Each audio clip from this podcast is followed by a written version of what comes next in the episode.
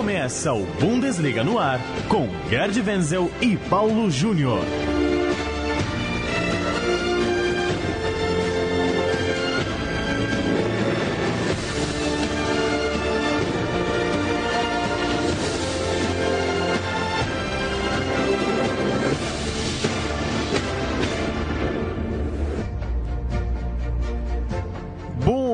Bundesliga no ar, edição de número 14 do nosso podcast para tratar de futebol alemão. Toda tarde de quinta-feira a gente chega em central3.com.br, chega também em bundesliga.com.br e chega mais rápido ainda para você que assina o nosso feed. Procure aí no seu player de podcasts, no seu tocador de podcasts no celular, joga aí Bundesliga no ar, que toda tarde, quinta-feira, tem um novo boletim para falar do que aconteceu, do que vai acontecer no campeonato alemão, na seleção alemã e na participação dos clubes da Alemanha nos campeonatos europeus. Eu sou Paulo Júnior, tenho aqui nos estúdios da Central 3 em São Paulo, Gerd Wenzel. Tudo bem, Wenzel? Olá, Paulo. E olha só, chegando aí ao final do primeiro turno, o Bayern de Munique já é campeão de inverno. Na Alemanha eles chamam campeão é, de outono, porque o inverno, na realidade, ele só começa no dia 22 de dezembro. E eles são muito corretos. É, são muito precisos, né? São até chatos às vezes de tão precisos que são.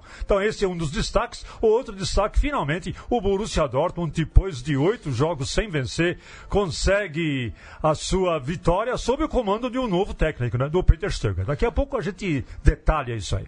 É campeão já de inverno o Bayern de Munique porque abriu nove pontos nessas duas rodadas que a gente teve na semana. Tivemos rodada 15 no final de semana, rodada 16 nesse meio de semana. A gente está gravando esse programa na quinta, 14 de dezembro. E com essa vantagem, o Bayern disparou e garantiu a melhor campanha do primeiro turno. Ganhou do Frankfurt fora de casa no sábado, 1 a 0 Novamente fez o placar mínimo, 1 a 0 quarta-feira, diante do Colônia em casa. E se a temporada começou parecendo ser difícil, Wenzel? Já é uma baita de uma vantagem. Nove pontos para um meio de turno é pouca coisa, né? É, e é verdade que foram vitórias minimalistas por 1 a 0 mas valem três pontos, três mais três, seis pontos do mesmo jeito. E os outros que pretendem ser os perseguidores do Bayern de Munique, enquanto o Bayern ganhou esses seis pontos em duas rodadas, você veja bem, o Leipzig só ganhou dois pontos, dois empates. O Schalke ganhou quatro pontos um empate e uma vitória em cima do Augsburg. E o Hoffenheim só ganhou três pontos. Ou seja, todos os eventuais perseguidores do Bayern de Munique foram perdendo pontos aí no decorrer é, dessas duas rodadas. O único time grande que de repente começou a subir bem na tabela, que também teve duas vitórias nessas últimas duas rodadas, foi o Leverkusen. Uma é. vitória é. em cima do Werder Bremen e outra vitória em cima do Stuttgart. E é por isso mesmo que ele está, salvo engano da minha parte, ele já está o Bayern... Quarto lugar, o Leverkusen. Quarto lugar, veja só. Uma boa arrancada. Vale falar um pouco do Lewandowski, Venzo. Chegou aos 15 gols na temporada e entrou no top 10 dos maiores artilheiros da história da liga. Claro que era questão de tempo, mas vale o registro. Lewandowski já é um dos 10 maiores artilheiros da história da Bundesliga. O primeiro é Gerd Miller, fez 365 gols, e o Leva empatou no décimo lugar com 166 gols. Se ele mantiver esse ritmo, fazer mais ou menos aí uns 30 gols na temporada, mantendo a média atual, ele deve chegar ali já ao sétimo, ao sexto lugar. Lembrando que o único jogador ainda em atividade à frente do Lewandowski é o Cláudio Pizarro, tem impressionantes 191 gols. É, impressionante mesmo. Ele, ele acho que está em quinto lugar na, na tabela de artilheiros gerais é, da, da, da Bundesliga. E é um feito extraordinário para um jogador como o Cláudio Pizarro, piano, é, peruano, é aquele centroavante de ofício, ele não busca jogo, ele só recebe bola para mandar para o fundo das redes. Era desse jeito que ele, que ele costumava fazer os gols, aquele centroavante que quase não existe mais hoje. Agora, um outro detalhe interessante no recorde do Lewandowski é que ele já superou seu chefe, né? O diretor executivo Karl-Heinz Rummenigge, ele tinha 162 gols, era um, também um dos maiores artilheiros da história da Bundesliga.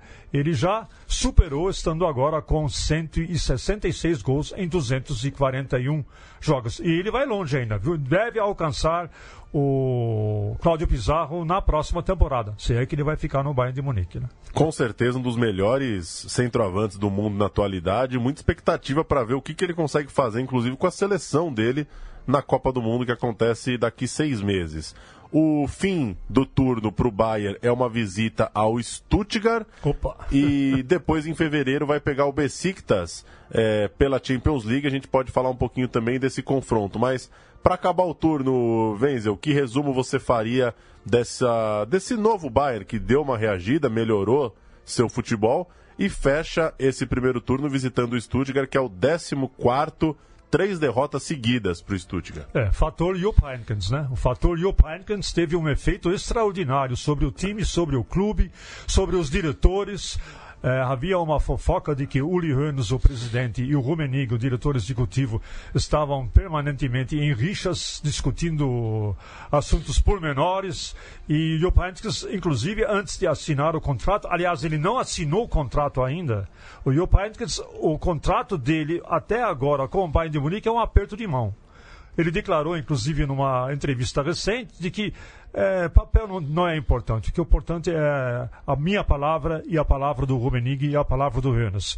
Depois, o papel a gente resolve. Agora, o que, que o Jupp Heynckes está fazendo? Ele cons conseguiu novamente unificar o time, é, deixar de lado as picuinhas entre, entre jogadores e valorizou muito os jovens recém-contratados, Coman e Tolisso. A gente lembra que Tolisso e Coman, com Carlo Ancelotti, ficavam normalmente no banco e entravam no segundo tempo. O Jupp Heynckes está dando uma oportunidade a eles e eles estão correspondendo. É, falando sobre esse próximo adversário, o Stuttgart, ele é freguês de carteirinha, né? Do, do Bayern de Munique. A última vitória do Stuttgart sobre o Bayern de Munique foi em março de 2010. Desde então, 12 jogos e 12 vitórias do Bayern de Munique. E o papel do Bayern de Munique na Champions League, pelo menos no papel, o sorteio não poderia ter sido melhor, né? Veio o Besiktas, agora o Jupp Heynckes, muito esperto, ele já disse o seguinte também na última entrevista dele: não subestimemos o Besiktas. Precisamos ter um bom resultado aqui em casa para poder depois jogar tranquilamente na Turquia. Pois é, o sorteio é bom, mas o Bayern também não está com essa bola toda na Champions League para poder subestimar um time que venceu o seu grupo, né? E que, que tem um bom elenco atual, o Besiktas. Só para registrar o Colônia, que foi o time que perdeu para o Bayern, em frangalhos, né, Venzel? Vencia por 3 a 0 no final de semana, levou a virada por 4 a 3 não venceu na Bundesliga, é, teve que promover a estreia de garotos contra o Bayern porque o elenco está bem reduzido. Até brincou nas redes sociais dizendo que o, o bode, que é o mascote do time, iria para o jogo.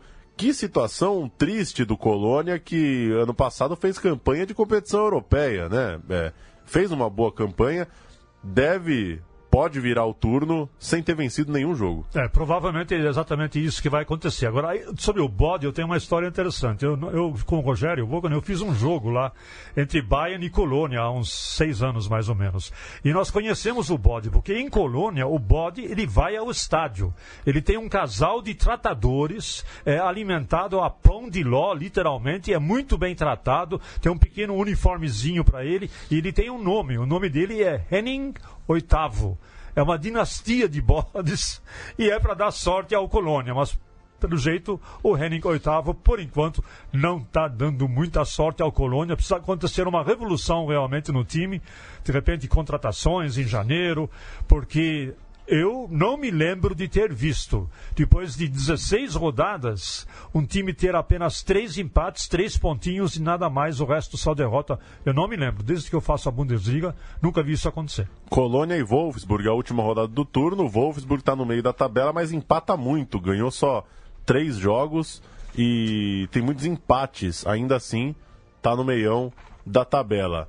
Schalke 04, Wenzel, voltou à vice-liderança depois de empatar na visita ao Borussia Mönchengladbach e vencer no meio de semana o Augsburg por 3 a 2 um jogo muito duro, vencia por 2 a 0 permitiu o empate, foi ganhar já no, no final do jogo e tem uma, uma série invicta, chegou aos 29 pontos, superou o Leipzig, que é a melhor série do time, inclusive, em 11 anos. É, bom primeiro turno do Schalke, né, que está a 9 pontos do Bayern de Munique. Olha, e tem dois méritos aí, né? O mérito número um é do Domenico Tedesco, é um árbitro não, é um treinador jovem. Ele inclusive ele fez o curso de técnico que é proporcionado pela Federação Alemã de Futebol, juntamente com Julian Nagelsmann, que é o técnico do Hoffenheim. E ele ficou em primeiro lugar no curso e o Julian Nagelsmann ficou em segundo. Primeiro da classe, portanto. Não apenas no papel, no curso, mas também pelo jeito na prática, porque levar o Schalke 04 à posição em que o time se encontra atualmente, que é a vice-liderança, é um fato extraordinário. Lembrando que o Schalke 04, ok, tem um time bem montado. Bem montado aonde? Esse é o segundo mérito do time, né? Muito bem montado na sua defesa, com Naldo, muito bem organizado no meio de campo, onde Goretzka está fazendo um trabalho é, muito interessante, e muito bem organizado também no ataque, com o atacante Burgstaller que faz com que o Schalke 04 faça essa campanha sob o comando do Domênico Tedesco. Se a gente for somar todos os jogos do Domênico Tedesco, Bundesliga mais Copa da Alemanha, são 18 jogos, 10 vitórias, 5 empates e apenas 3 derrotas. Um aproveitamento de 65%. Portanto, é um trabalho excelente que o jovem Domênico Tedesco está fazendo e o Schalke deve a sua ascensão especialmente ao trabalho dele. Vai fechar o turno no sábado visitando o Frankfurt. Quem sabe é, não consegue secar o Bayern de Munique, vencer seu jogo e ir para o recesso aí de, de festas de fim de ano numa distância menor. São nove pontos a, ao fim dessa rodada 16. É, Leipzig, Wenzel, empatou os dois jogos da semana. Primeiro vacilou, ficou só no 2 a 2 com o Mainz em casa e na terça-feira visitou Wolfsburg, ficou no 1 a 1. No fim das contas, não aproveitou os jogos contra esses times que estão na parte de baixo da tabela e viu o Bayern disparar por isso o Leipzig está no terceiro lugar a 10 pontos do líder. É, começou muito bem o campeonato e foi caindo, caindo, caindo de produção. Eu acredito que deve ser isso, principalmente, ao fato de que o Leipzig é um time inexperiente no campo internacional. O elenco ele não é tão encorpado que possa fazer substituições à altura à medida que os jogadores se machuquem, os jogadores estejam é, exaustos. Uh, por conta das competições internacionais, o Leipzig eh, nunca viveu essa situação. Então, a queda de, de produção do Leipzig na, nas, nas últimas rodadas, a meu ver, se deve a isso, a falta de experiência eh, do time em competições internacionais. Já foi eliminado da Copa da Alemanha, é verdade que foi eliminado nos pênaltis, mas foi eliminado pelo Bayern de Munique. Então, pelo menos é uma tarefa a menos. Pode se dedicar é, um pouquinho mais ao campeonato alemão, porque, francamente, na Liga Europa vai pegar o Napoli.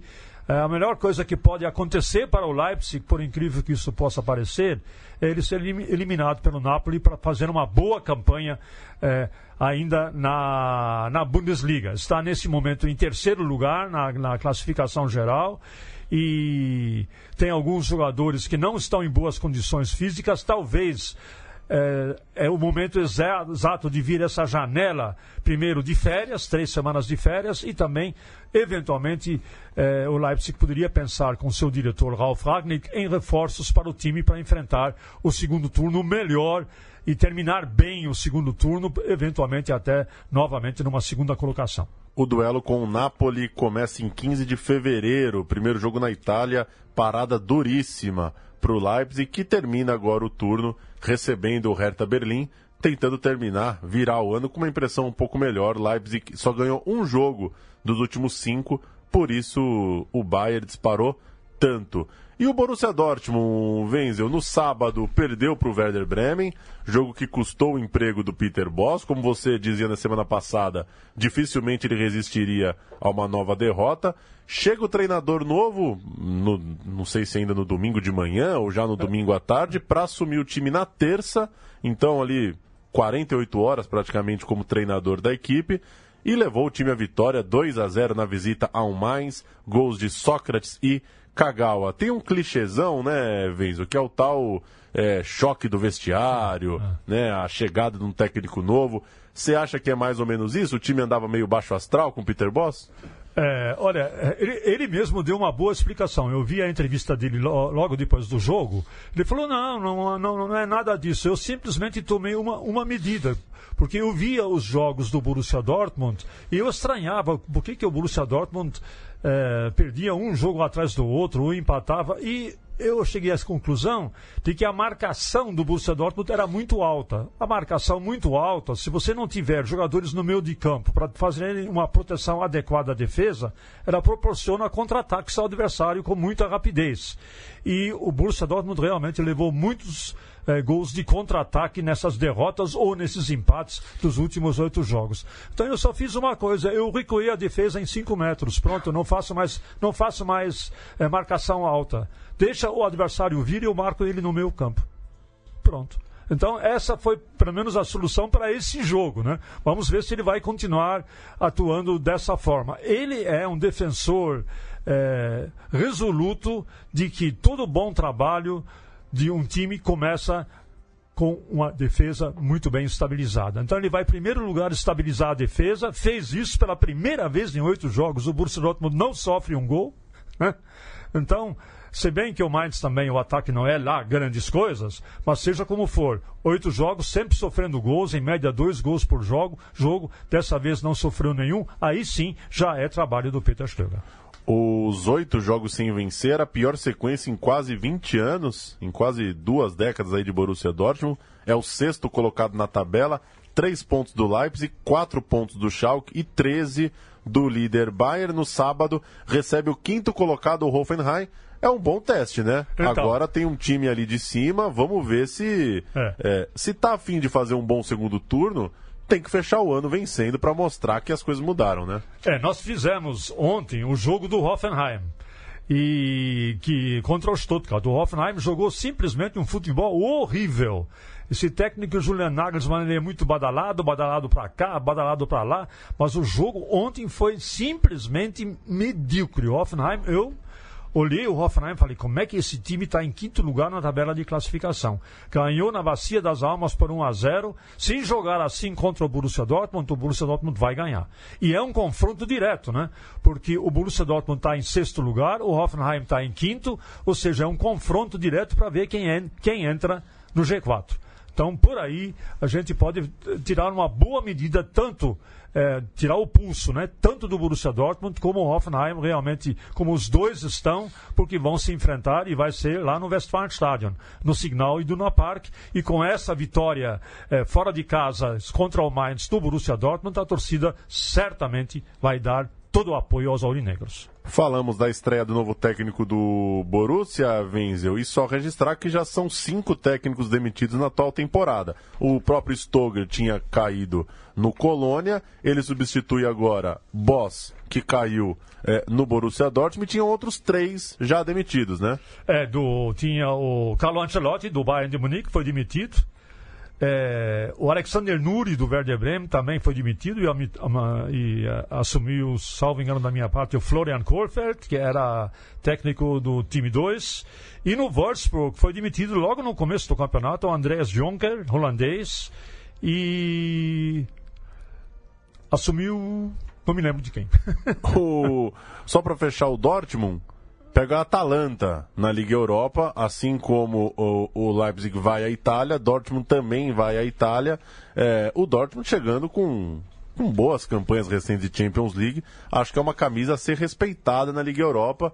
Vamos ver se tem fôlego para as duas competições nesse momento meio de transição. É, vale para o Dortmund o que o Jupp Heynckes disse sobre o, jogo Bayern e Besiktas. Não dá para desprezar o Atalanta, especialmente do jeito que o, Dortmund se encontra atualmente. Continua havendo muitos jogadores contundidos. É, Royce só deve voltar em março à equipe. E Mário Götze também só deve voltar em março. Não se sabe se dá tempo de ele voltar para o jogo eh, contra o Atalanta. Então existem alguns pontos de interrogação sobre o desempenho do Borussia Dortmund eh, na Liga Europa, porque o Atalanta, o primeiro jogo é em casa do Borussia Dortmund, né? Eh, Então, de repente, isso, isso, isso pode ajudar. Só para registrar o jogo do Leverkusen, está em boa fase, ganhou três das últimas cinco, já é o quarto colocado. Ele visita o Hannover para fechar o turno. Time muito instável, né? Vai receber aí o Bayern e o Leverkusen tem a chance de, quem sabe por que não, virar o turno até numa vice-liderança. Tem, tem pontuação para ser o próximo candidato a perseguir o Bayern de Munique. O Leverkusen vem numa numa boa arrancada. E para a gente é, fechar, Wenzel, premiação da seleção alemã. Foi estabelecido o prêmio para a Copa do Mundo de 2018, 350 mil euros para cada jogador. Na Copa de 2014, vencida pela Alemanha, o prêmio foi de 300 mil. Tem um, um reajuste aí legal para a Copa do ano que vem. Lembrando que são prêmios é, que vão se acumulando. Se né? acumulando né? é. A partir das quartas de final. É, a quartas de final vale 75 mil euros e por aí em diante. Então, o campeão, se a Alemanha for campeã do mundo novamente, cada jogador vai levar mais grana que aqui no Brasil. É, então é o seguinte, vamos traduzir isso aí em reais, né? É, quem, quem, quiser comprar euro hoje no Brasil, vai pagar 4 reais, 4 reais por um euro. Então, 350 mil euros é 1 milhão e 400 mil reais pelo título, sendo que o primeiro prêmio a ser pago é se chegar às quartas de final e depois vai acumulando, né? Ou seja, se chegar à final e vencer a final, vai completar 350 mil euros, 1 milhão e 400 mil, é uma baita motivação, né? Ou seja, se cai nas oitavas de final, não tem não prêmio ganha, extra. Não ganha nada. Não ganha nada. A Alemanha confiando aí numa boa campanha de novo. E assim deve ser. Não dá para imaginar a Alemanha não chegando pelo menos nas quartas de final. Bundesliga no ar de número 14 foi esse então, falando de Bayern de Munique já campeão de inverno, da arrancada do Leverkusen, do novo momento do Dortmund e a gente segue acompanhando o futebol alemão toda quinta-feira aqui na Central 3. Valeu, Gadvens, até a próxima. Um grande abraço e tchau, tchau!